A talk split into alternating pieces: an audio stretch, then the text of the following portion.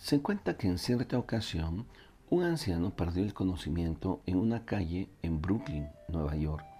Lo llevaron de emergencia a un hospital. Después de hacer algunas indagaciones, una enfermera del lugar pareció localizar al hijo del anciano, un marino que trabajaba en otra ciudad. Cuando el marino llegó al hospital, la enfermera le dijo al anciano, su hijo está aquí.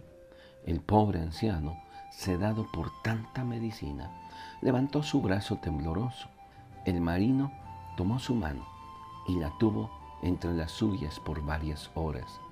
De vez en cuando, la enfermera le sugería a aquel hombre que se tomara un descanso, pero él se rehusaba. Cerca de la madrugada, el anciano falleció. Luego que murió, el marino le preguntó a la enfermera, ¿quién será ese hombre? La enfermera le dijo, ¿No era su padre?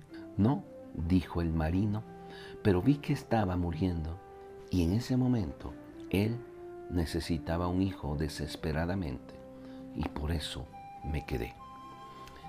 Hay una pregunta que debo hacerme hoy. ¿Cuándo fue la última vez que hice algo extraordinario para acompañar a alguien simplemente porque esa persona lo necesitaba? ¿Qué le parece si nos proponemos hacer ajustes en nuestras vidas hoy que estamos iniciando este año? ¿Qué le parece si dejamos de ver nuestras carencias y nos tomamos el tiempo para tender nuestras manos?